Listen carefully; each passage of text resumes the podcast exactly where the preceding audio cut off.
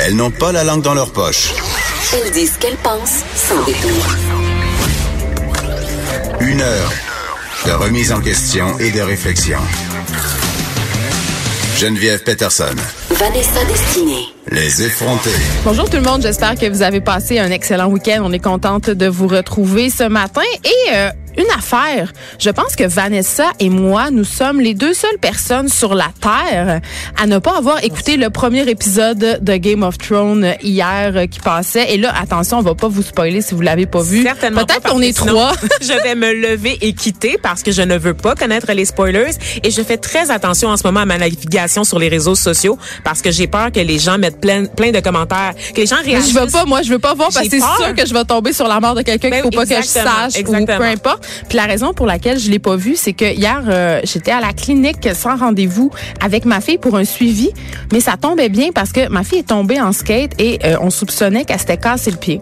Et là, je me pointe dans le bureau du médecin pour le suivi parce qu'elle a eu des, des prises de sang, des tests de routine finalement. Et là, je demande au médecin Vanessa, je dis est-ce que vous pourriez regarder son pied en même temps? Parce que ça m'inquiète vraiment, il est très enflé, elle peut pas marcher dessus, j'ai peur que ça soit cassé.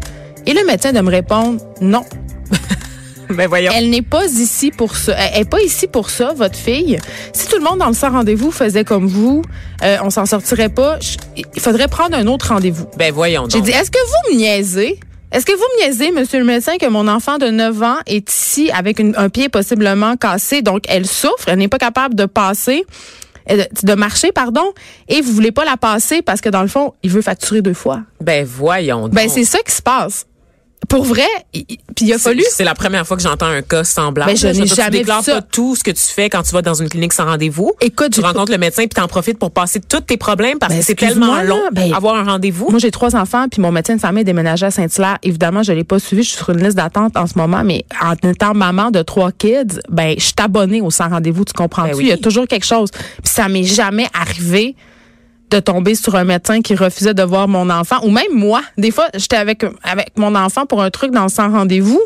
Puis je disais mais moi telle chose puis il disait ben oui madame on va vous prescrire. Tu sais, Exactement. Il parce qu'on prend sur soi, on prend tellement sur soi dans le système qu'on connaît en Ben, ce moment y que va pas. t'arrives avec une liste d'épiceries quand tu vas voir le médecin. Tellement. Donc, finalement, il a fait sa radiographie, mais s'il y a des médecins qui nous écoutent, écrivez-nous pourquoi le médecin a refusé. Ben, finalement, il a accepté, mais moi, je soupçonne vraiment qu'il voulait facturer plus. C'est ça que je pense. Puis J'ai trouvé ça, euh, tu sais, le serment d'Hippocrate, c'est de venir euh, en aide aux personnes qui sont qui sont souffrantes et tout ça. Et ma fille était clairement dans un état de souffrance. Elle était même pas capable de toucher à son pied. Puis là, on est allé passer une radiographie et elle a une fracture. Donc, Mais je peux pas croire que l'appât du gain te rend à ce point inhumain et insensible à un enfant. il qui était pas inhumain et insensible, il Ben, était euh, procédural. Il, il me disait que c'était pas ça la procédure. Ben, moi, j'appelle ça, faisait. inhumain. Je m'excuse, mais quand t'es procédural au point d'ignorer un enfant qui a avec une jambe possiblement cassée, un pied possiblement cassé, moi, j'appelle ça un manque d'humanité. Ben, je Ça- pense que oui, parce que là, ma fille, euh, ma fille pourra pas marcher pendant deux semaines. Elle va être en béquille, euh, puis euh, j'imagine. Moi, je trouve que dans la formation des médecins, et là, tu, vas- tu me par- tu vas me pardonner le fait de partir sur cette parenthèse-là, qu'on oublie souvent, et moi, je le voyais, là, quand j'étais à l'école, au secondaire, tu le sais, j'étais dans les grandes écoles, je voyais des gens qui voulaient être médecins seulement pour le, le chèque, seulement pour l'argent, Ben, qui comprenaient pas que bonne la chance grande à eux. partie de leur travail, c'est du service à la clientèle. C'était d'être proche des gens, c'était d'être à l'écoute des besoins des gens, de les rassurer. Tout l'aspect humain vraiment prenait le bord, et j'ai l'impression qu'on est encore dans cette dynamique-là du médecin qui est là pour donner les soins, qui attend juste d'avoir son paiement à la fin du- de la journée. ben, je me mais sentais comme un utilisateur payant. ben, c'est ça. Il carrément. comprend pas l'impact réel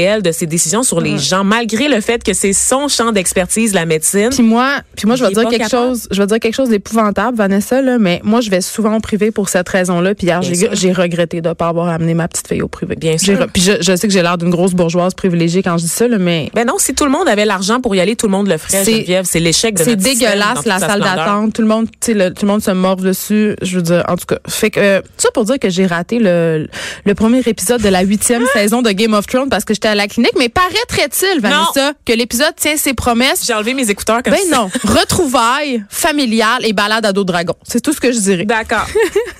On parle ce matin euh, d'un petit scandale, un autre qui touche euh, le métro de Montréal. Et pour nous en parler, on est avec Daphné Hacker que vous aimez beaucoup, qui a la page dans le trafic. Allô, Daphné? Allô? Là, Daphné, je lisais ça, là. Il paraît qu'il y a bien du monde qui rentre dans le métro sans payer. Non, mais pour vrai, c'est juste assez impressionnant. Tu as fait une enquête. Oui, mais c'est parce qu'il y a plusieurs employés de la STM qui m'ont écrit puis m'ont dit on est on sent, là je vais le dire gros- grossièrement comme des jambons. Ils leur passent d'en face. Ils leur passent d'en face. Puis ils disent, on pour leur santé mentale, ça devient un peu déprimant, faut lâcher prise. Mais même à ça, tu sais, quand ça fait genre 10 ans que tu travailles à STM, là, puis que tu passes ta journée à voir des gens te passer d'en face, c'est ça. Mais les gens, ils passent carrément par-dessus les tourniquets, Ah, ils rentrent sans payer dans l'autobus. Ils sautent, ils squeezent sur le côté, ils ouvrent les portillons qui sont des euh, qui sont dévoués aux, euh, aux personnes handicapées ou euh, pour les poussettes. Ils font tout. Puis dans l'autobus, ils passent à quatre en avant, quatre en arrière. Puis bon, c'est sûr que moi, je suis allée faire de la caméra cachée, 15 heures à peu près dans différentes stations de métro. J'ai essayé de- de- de- d'aller dans tous les secteurs de la ville, à peu près les différentes lignes de métro pour vraiment avoir une idée globale.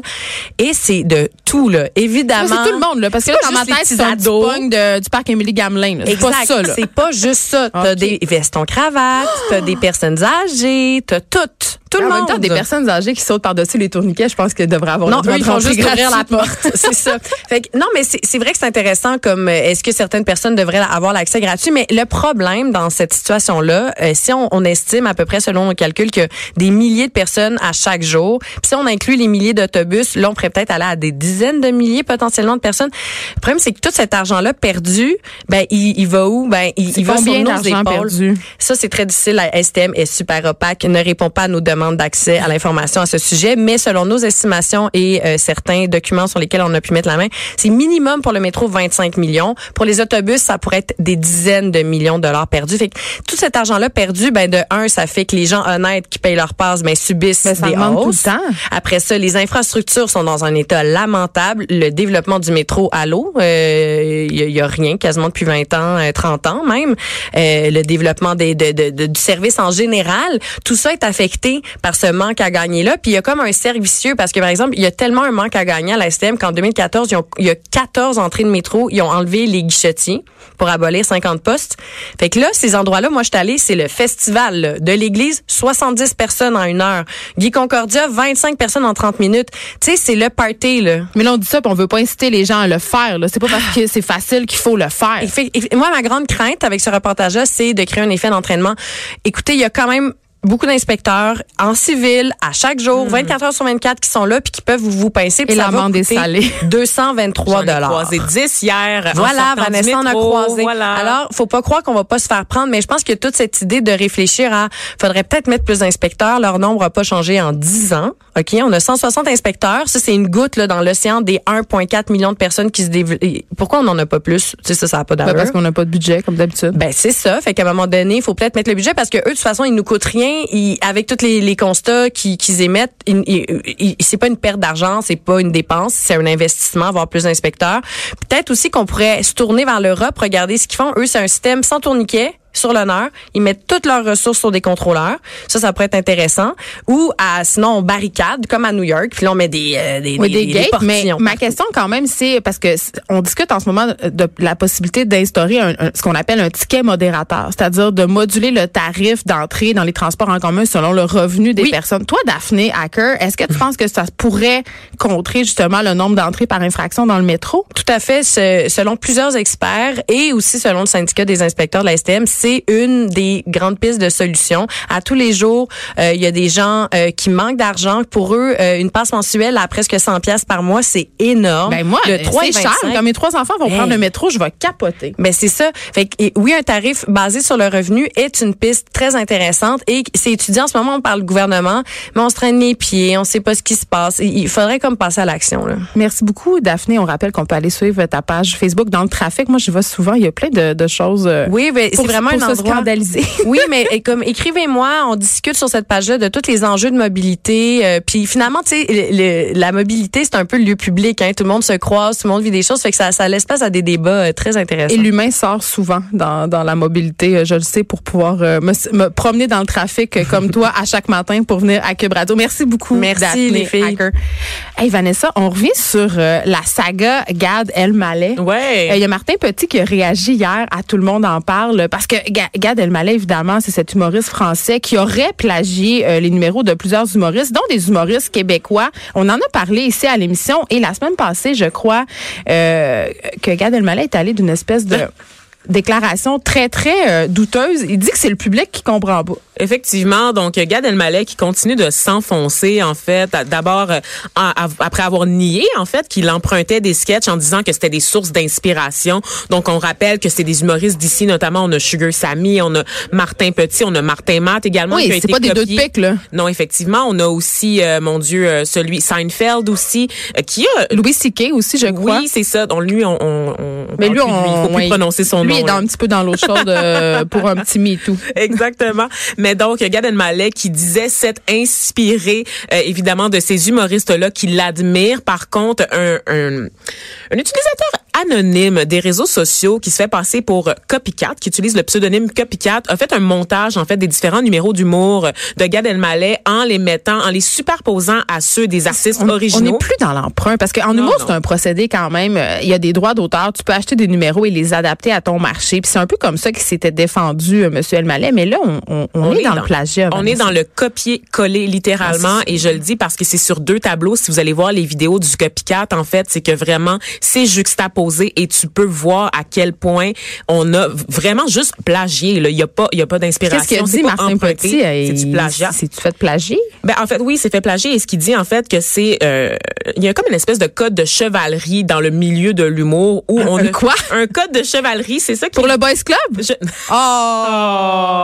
Je reprends ces mots, Geneviève. En fait, c'est qu'il dit que généralement ça ne se fait pas évidemment de se copier les uns entre les autres. Il dit que c'est pas possiblement la pire chose que tu peux faire à un humoriste, c'est de voler ses numéros d'humour. Et même ses enfants qui ont 9 ans et 11 ans savent que ça se fait pas. Donc, comment quelqu'un de la stature de Gad Elmaleh ah, mais en même temps, là, c'est drôle quand même. Là. C'est basé sur la bonne foi. C'est pas légiféré. Donc, le code d'honneur, on s'entend que des fois, il prend le bord. Là. Mais ça ouvre, en fait, le débat sur la propriété intellectuelle dans le milieu de l'humour, effectivement, parce qu'on le sait, l'art veut, veut pas. Il y a toujours des emprunts. Ça se répète, que ce soit dans le cinéma, la littérature, la musique, c'est fait d'emprunts. Puis Gad Elmaleh disait, tu sais, on est tous dans la même culture donc c'est normal qu'on ait les mêmes blagues. Je comprends là, dans ben le sens que tu sais, euh, on rit souvent des mêmes travers, euh, les relations de couple, ce qui se passe au niveau sociétal. Ben oui, on les humoristes gros depuis 20 ans, puis c'est pas c'est pas Martin Petit ni Gad Elmaleh qui ont inventé ça. Non, sauf que sauf que lui, j'ai l'impression que les humoristes dont euh, dans lequel il puise là, littéralement, ben ils sont pas trop courants non plus là. C'est sûr qu'il y a des modes aussi en humour, veut veut pas, c'est influencé par les tendances de l'époque. À un moment donné, tout le monde faisait de l'absurde, à un moment donné, tout le monde faisait de l'humour corrosif,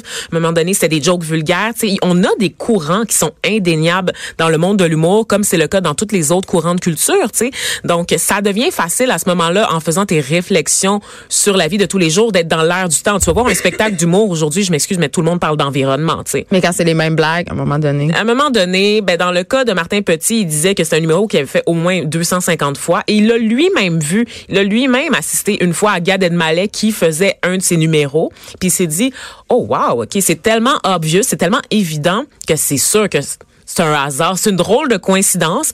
Il a dit qu'il se sentait mal. Sur le coup, il se sentait mal pour Gad Malais parce qu'il est comme, ah, ça ressemble vraiment à mon gag, c'est poche, tu sais. C'est déjà, euh, déjà fait, been there, done that. C'est un gag épuisé, puis il en fait un similaire avant de se rendre compte que c'était vraiment juste un gag qui, qui avait été volé en toute connaissance de cause. Là, je te pose une question, puis tu peut-être pas la réponse, Vanessa, mais est-ce qu'il l'a confronté? Est-ce que les humoristes l'ont confronté, l'ont questionné? Je pense qu'ils ne l'ont pas confronté. Je pourrais pas dire quelle est la relation des humoristes. Il me semble que un petit courriel, moi. Ce que je sais, c'est qu'il y a eu une prise de position du Bordel, qui est cette salle de spectacle à Montréal où est-ce qu'on fait du stand-up, donc de l'humour de type américain avec un tabouret puis un micro. On sait que c'est géré entre autres par Mike White puis un collectif d'humoristes. Ceux-là ont dit que Gad Elmaleh n'était pas le bienvenu chez, au Bordel, donc ils lui ont fermer carrément les portes. Il n'est pas personnel non grata s'il est de passage à Montréal. Pour ce qui est du reste du milieu du monde, ben c'est sûr qu'avec la chute de l'empire juste pour rire, il y a comme quelque chose. C'est un milieu qui est chambranlant en ce moment, ben, mais est-ce qu'il pourrait s'exposer à des poursuites?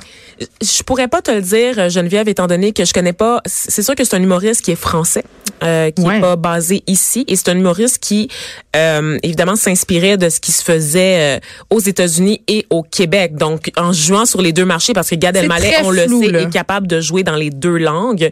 Euh, donc, je n'ai pas, je sais pas en ce moment s'il y a des démarches judiciaires qui ont été intentées contre lui. Par contre, je sais qu'il y en a qui ont été intentés contre Copycat, ce fameux Oh oui. internaute, a- internaute anonyme, parce qu'on essaye de savoir c'est quoi son identité.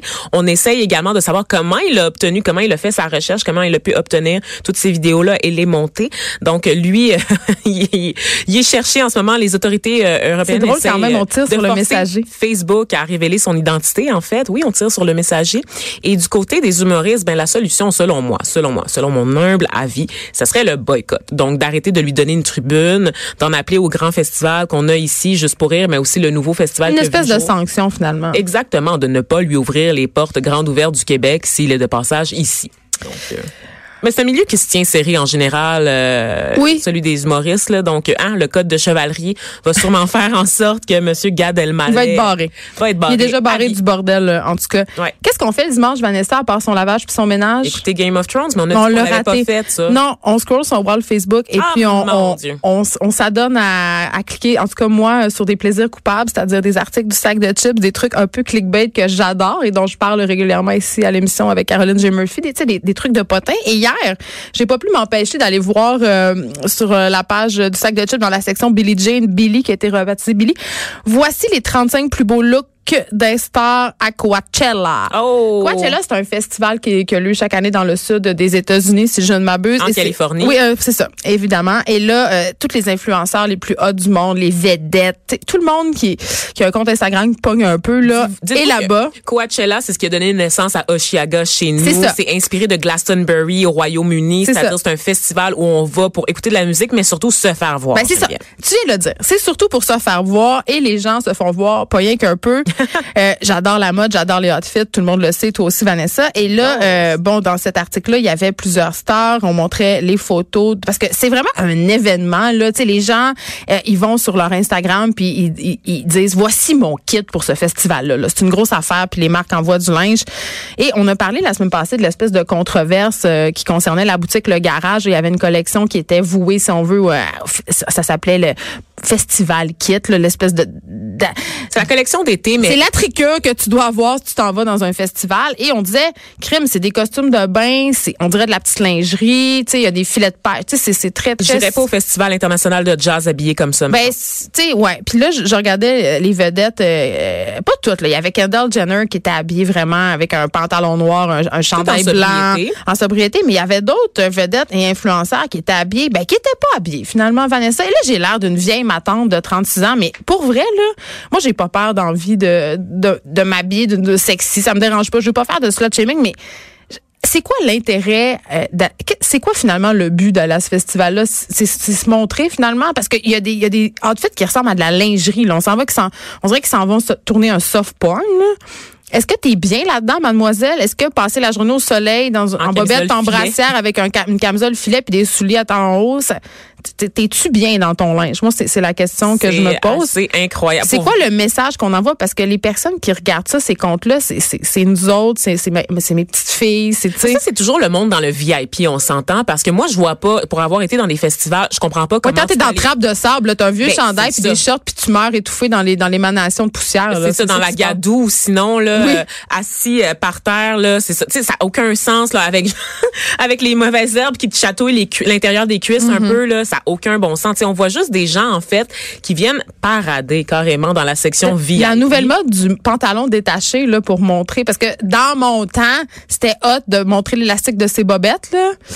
Mais là c'est ça, va revient, plus loin. Ben là c'est on Mais détache. en la mode, on le dit toujours. Oui, puis là, en tout cas, allez voir la photo d'Olivia Culpo, ça vaut la peine. On sait pas trop qu'est-ce que ça en va faire. On s'en sait pas. On, a- on est en train de faire du slut shaming, Un Vanessa? peu quand même, un peu quand même. Je C'est- sais pas. Ça commence bien la semaine. Mais il y a des très beaux outfits quand même au travers Oui. de ça, les 35 euh, plus beaux looks. j'ai pas vu une seule coiffe autochtone. Tout va bien. Ah non, tout va pas bien, Vanessa. Il y a Ah d'autres hein? outils a- d'appropriation culturelle. Euh, euh, P.O. Baudouin, entre autres, porte un motif assez discutable. Il a-tu Donc, trouvé un taxi? On sait il ses cartes cadeaux lui ont permis d'aller à Coachella? En fait, il est allé en taxi. on s'arrête un petit instant.